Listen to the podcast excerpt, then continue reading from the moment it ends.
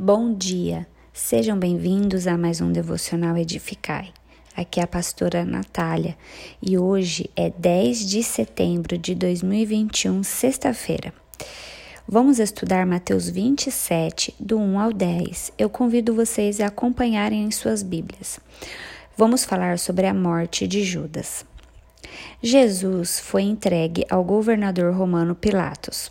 Os principais sacerdotes e os anciões do povo entraram em conselho contra Jesus. A acusação de blasfêmia foi preparada nessa reunião ao romper do dia.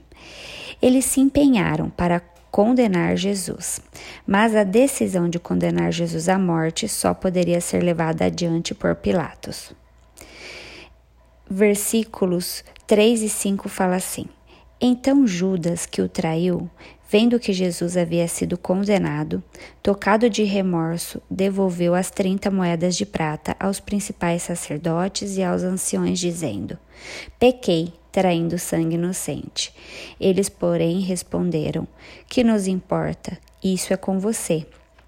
Então Judas, atirando as moedas de prata para dentro do templo, retirou-se e se enforcou. Mateus 27, 3 a 5. Judas Iscariotes foi um dos doze apóstolos de Cristo. Não se sabe muito sobre ele, exceto que traiu e entregou o Filho de Deus às autoridades. Quando Judas viu que Jesus havia sido condenado, ele sentiu remorso.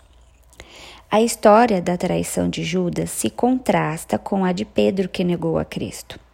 Pedro, após ter negado Jesus, terminou com lágrimas de arrependimento verdadeiro, uma metanoia que levou Pedro a uma mudança de comportamento, um arrependimento para a salvação. Já Judas foi tocado de remorso, metamelomai, um remorso sem qualquer aparente submissão a Deus. O remorso que ele sentiu não levou a Deus e ao arrependimento verdadeiro, mas ao desespero e suicídio. Incapaz de enfrentar sua esmagadora culpa, foi enforcar-se. Não podemos confundir remorso com arrependimento verdadeiro.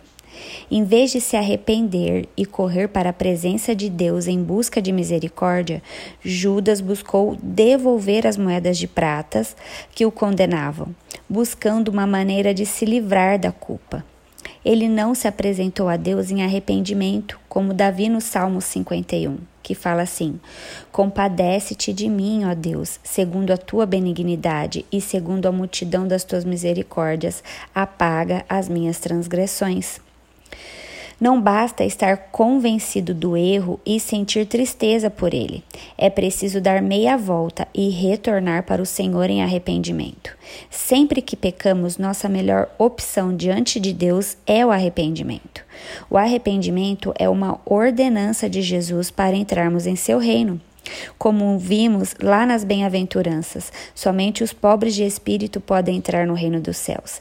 Eles se arrependem, estão convencidos dos seus pecados e não tentam escondê-los de Deus. O valor devolvido por Judas não serviu como oferta, mas foi o cumprimento da profecia, usado na compra do campo do olheiro, transformado em cemitério para os forasteiros. O campo de sangue surgiu da associação com a morte violenta de Judas, como está em Zacarias 11, do 11 ao 13. Então pesaram o meu salário, trinta moedas de prata. Então o Senhor me disse: Pegue esse dinheiro, esse magnífico preço em que fui avaliado por eles, e jogue para o oleiro.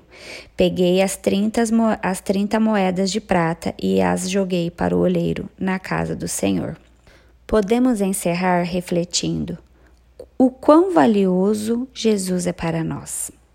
Que possamos estimá-lo acima de tudo acima de qualquer valor, que Jesus seja o mais valioso e o mais importante em nossas vidas. Deus abençoe e que vocês tenham um ótimo, um excelente dia.